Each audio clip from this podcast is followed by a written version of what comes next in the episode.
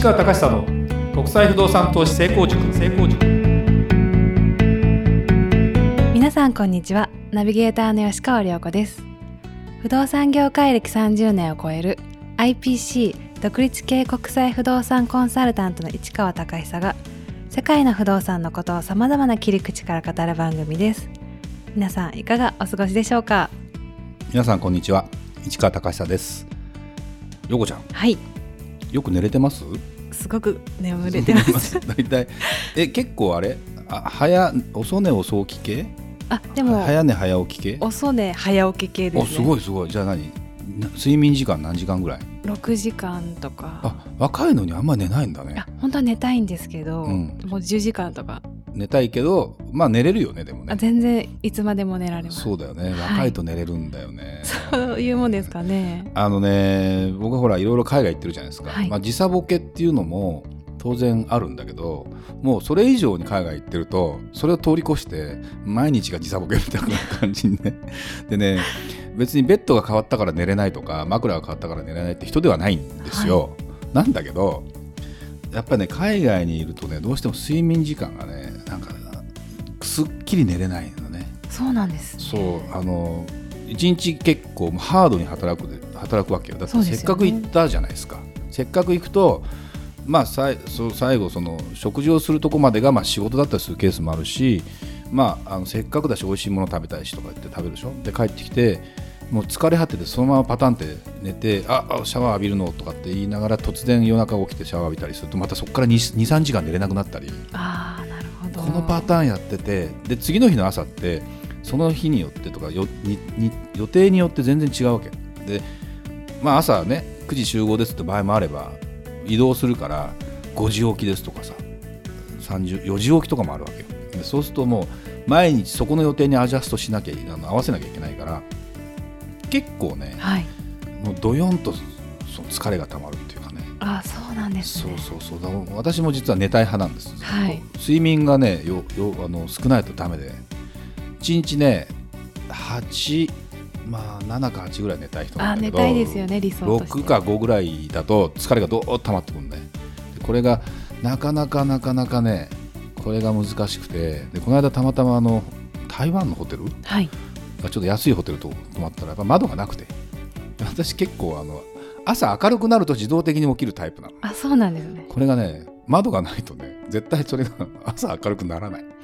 そうするともう目覚まし頼りみたいな感じになって。まあ目覚ましがあれば起きるようになってるんだけど、はい。これはね結構ね緊張するの寝るときに。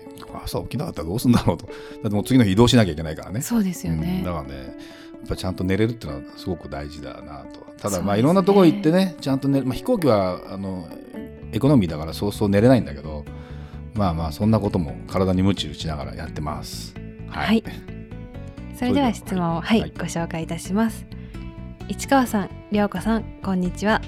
いつもポッドキャストを楽しく聞かせていただいています。特に私は涼子さんの声に癒されています。これからも頑張ってください。ありがとうございますえっとそれではご質問です。私は30代の会社員です。今は日本の会社で働いていますが仕事を辞めて海外に家族で住みたいと思っています。ヨーロッパに行きたいと思っていますがドイツがいいと言われて興味が湧いてきています。不動産は日本で5軒くらいは持っていますがドイツにも持ちたいと思っています。市川さんはドイツ不動産に詳しいと思いますがぜひ教えていただきたいと思います。よろしくお願いいたします。とのことドイツですですね、はい。なんかでも涼子ちゃんファンがなんか増えてきましたね。嬉しいですね。結構ね僕もねいろんな人に会う中で「ポッドキャスト聞いてますよ」って言ったら結構増えてて。はい。で涼子ちゃんに癒されてますっていう人も増えてて。もうあのすごい綺麗な人でしょうと。とんでもないです。言われてるもうので、想像まあ、はいしつないでください。か公開しなきゃいけないなと。いうふうにいや逆に後悔しないでほしいですよね。まいですね。あのセミナーにねたまにね手伝ってくれたりしてるので。そうですね。んそういう時にあの顔見に来てください。みいやいや。たいな感じですかね。本題に行きますか。そうですね。はい。ドイツ。そう。あのね私今だからドイツのあのデュッセルドルフっていう西の方にある都市の近くの不動産をもう直接扱ったりしててこの10ヶ月でですね去年の11月10月かはい。始めていったので、もう11ヶ月ぐらいになるかな8回。8回。8回行ってるんですよ。だからもうね 普通にその町に帰ってきたような感じ。毎月行ってる感じだもんね。そうなんですね、うん、でねまあ食事ははっきり言って飽きちゃうね。もう肉肉肉肉みたいあなー。ポテトポテトポテトみたいな。はい。ビールビールビールみたいな感じなんで。まあビールはいいんだけど 飽きちゃうんだけどすごくね最近思うのがその不動産云々の前にもう住みやすい住みやすいんですね、うんあのねなんていうのかな、まあ、街歩きができます。自分で歩くこともできます。で電車とかバスとかトラムっていうその市電みたいなやつにはい。この間乗ったんだけど、非常にあの簡単に乗れる。もう一回慣れちゃえばものすごく生活しやすい。でなんかペースも自分で作りやすいしスーパーマーケットの値段も日本の安売りスーパーぐらいの感じ安いよ、ねペットボトル普通にスーパーで買うと50円ぐらい。あ安いですね。買える買える。でまあコンビニみたいなものは実はなくて。あないんですか？キオスクって言ってもうちょっとコンビニの簡単みたいなやつはあって、だから夜中まで空いてないんですよドイツって。そうなんですね。そう。あのコンビニってねはい。どっかいっぱいあると思ったら大間違いだよ世界に。う んない方が多いよ。そうなんですね。全然あのアジアは多いね。中国とか台湾とかタイとかはコンビニ文化。だから日本人が行っても全然違和感がない。でもドイツ行くと普通のコンビニとかないのでどこにスーパーがあってってことは頭に入れておかないと結構苦労するけど非常にねもう住みやすくてね。で物価もそこそこ安いんですよ、はい。の割に給料はね結構高いんだね。で休みも多い。あだからドイツドイツにこの方はですねヨーロッパに行きたい家族で住みたいはい。あのねいるいるんです最近やっぱこういう方。で不動産を買ってとりあえず投資で買うんだけども自宅もそこで見つけたいと。いう方も増えてて、まああのまあ、その私の知り合いの人はお子さんのその語学教育も兼ねてみたいな。でドイツってドイツ語ばっかりかと思いきや普通に日常会話でお店に行って英語が通じますからね割と。でもともと英語ってドイツ語のと同じ兄弟みたいなもんで、はいドイツ語をもっと優しくしたようなものっていうのが大体英語なんですね。はいあのゲルマン系の言葉みたいな感じでラテン系のフランス語からイタリア語系になるとまた全然違ってくるスペインとか違うんだけどそういう文化があるのでものすごく、まあ、日本人からすると馴染みやすいかなと、まあ寒いのが苦手な人はちょっとどうかなという気はするけど、まあ、そこまで寒くないね、北海道よりは寒くないんじゃない。あそうなんですね。うん、でもまあ井戸井戸っていうか北海道ぐらいっていう感じだと思ってればいいいいかもしれない。雪はそんなに積もらないしそのデュッセルドルフって街はね。非常にあの住みやすくていいかなという気がものすごくします。でドイツの不動産の話をするとね、はい。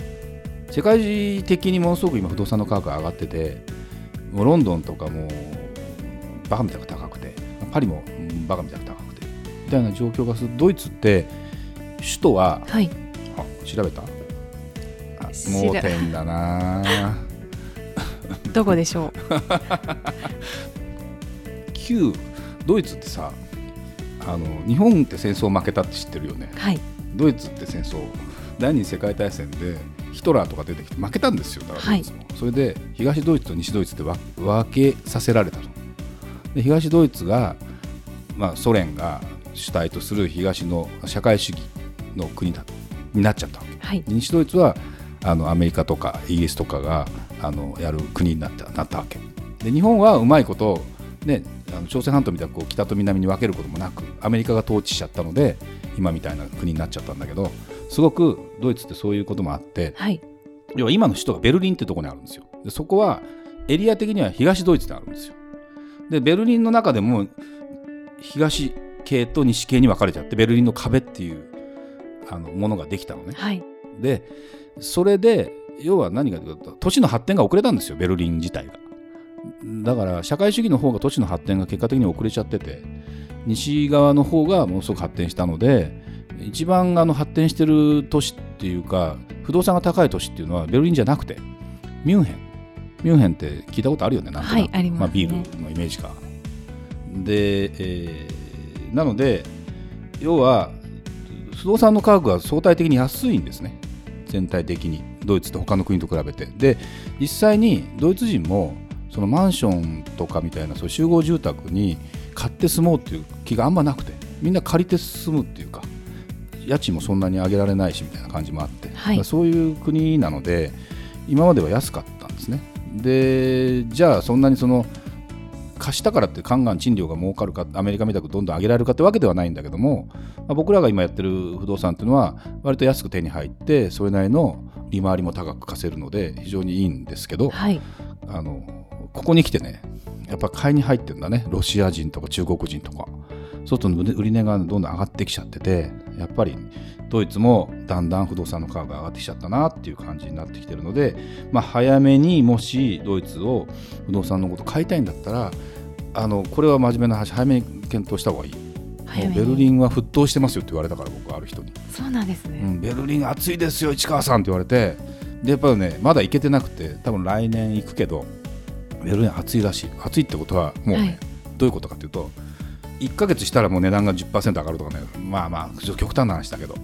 あの前回日本のバブルの話かな、はい。した時に3年で2倍とかいう話もしたじゃないですか。そうですね。そうすると、まあ、1ヶ月で10%ってと極端なんだけども実際行ってみるとあっという間に値段が上がる感覚があるって感じ？っていうような状況にならないとも限らない。なるほど。でそうなると本当に実力なのかっていう問題もあるので下手に買うと損するっていうね危険性もあるので、はいまあ、そんなようなことを考えてドイツを見ていただければいいかな。まだまだあの面白い都市もあるしドイツってねもともとそのどっかの都市に引っ張られてるわけじゃなくていろんな国都市にが都市でちゃんと自自立してるんですよ。人がちゃんと住んでるんですよ。はい。サッカーチームも小さな町にいっぱいあるのね。だから日本とは違ってその過疎化してどっかのい大都市一極集中ではないので全然面白いですよ、うん、っていうのでえーすごく魅力的だし私も、まあ、1年2年住むんだったらドイツのデュッセルドルフに住みたいね。あそうなんですね。ものすごくね住みやすい、うん、だから、まあ、一人歩きも基本的にできるからいいですうんだからね全然いいかなという感じはしました。で他の国なんかにも今 EU だから普通に何の問題もなく行けるので住めたら住みたいなと思ってます。はいありがとうございました。番組に対してご意見やご質問がある方はメッセージをお送りください国際不動産 .jp のサイトにアクセスしお問い合わせというメニューからお送りください。皆様からのメッセージお待ちしております。それではまた次回も聴いてください。ありがとうございました。